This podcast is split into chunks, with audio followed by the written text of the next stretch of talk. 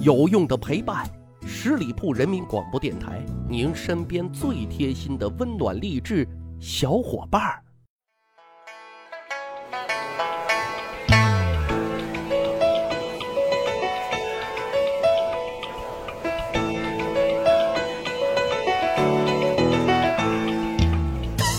十里铺人民广播电台，长见识，长谈资，密史趣谈。我是大汉。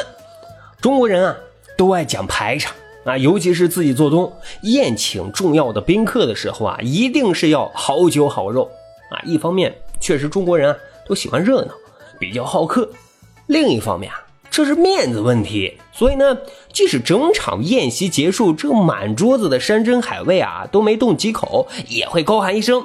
服务员买单，要的就是这范儿。然后呢，拍屁股转身走人，这就会造成非常严重的餐桌浪费啊！所以现在全社会一直都在提倡光盘行动啊。古代是什么样子的呢？刚才其实也说了，中国人的调性啊，大都是一样的，但是总有清流。比如说司马光和他的饭局。说这个司马光晚年啊，在洛阳定居，请朋友吃饭，酒不过三巡，菜不过五味。要是不尽兴，酒是可以再来一壶的，但是菜坚决不允许再上了。为啥呢？怕浪费啊！他还给这种抠门的饭局啊，当然这抠门啊得带个引号，取了一个名字叫什么呢？叫真率会啊，意思就说啊，朋友相见应该是真实坦率。啊，有什么就是什么，只要感情有，喝啥都是酒，别动不动你点个什么艳鱼暴翅、灌人头马，在哥们面前装土豪、恶俗。呵呵。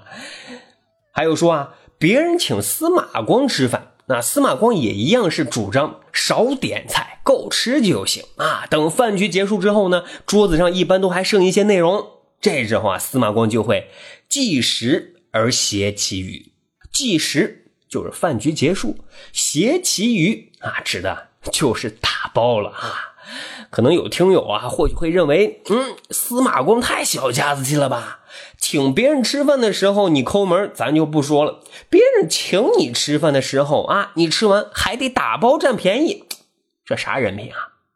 其实各位啊，司马光的世界，咱可能都只知道他会砸缸了，他的真情。品性其实更应该是被我们所熟知的。要知道啊，宋仁宗在世的时候是特别特别欣赏司马光的，赏他的金银珠宝那是价值百万，他一半呢送给了自家穷苦的亲戚，另一半呢直接捐给了政府啊，还有他自己也是国家高级领导干部啊，也是拿着不菲的年薪的。当然。啊，也怪他确实没有规划好啊！他晚年呢想在洛阳买一套房子，突然发现自己买不起。这个之前咱节目也有讲过，说宋朝的房价确实很高。最后呢，他还是靠同事接济才买了这房子。另外呢，他的结发妻子去世之后，他又出不起埋葬费，于是呢，只能卖了自家的田地，这才能周转得开来。司马光他自己去世之后啊。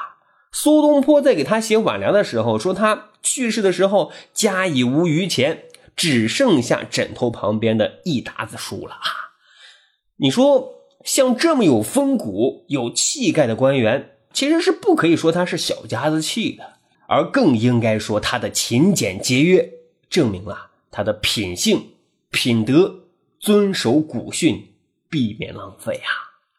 其实各位小伙伴应该都知道啊，在儒家的传统当中，勤俭节约是非常重要的。古代推崇儒家思想的一些帝王，他们在举行天子宴宴请外宾的时候啊，也有一个习俗，什么呢？叫做祭食，有丝卷三生之祖归于宾馆。什么意思呢？就是说宴席结束之后啊，要把那些没吃完的猪肉啊、羊肉啊和牛肉，通通的打包送到外宾下榻的酒店里去。还有说忌食而果其余，忌浅而包其余。就说啊，亲朋好友在一块聚餐啊，都是要把那些没有吃完的饭菜裹起来带回家的啊，这就叫传统。只是很可惜，这些优良传统渐渐的啊。被我们似乎遗弃了啊，甚至造成了一种特别特别扭曲的社会现象。那那就是越是没钱没有文化的市井阶层，越是瞧不起别人打包。其实古代也是这样的。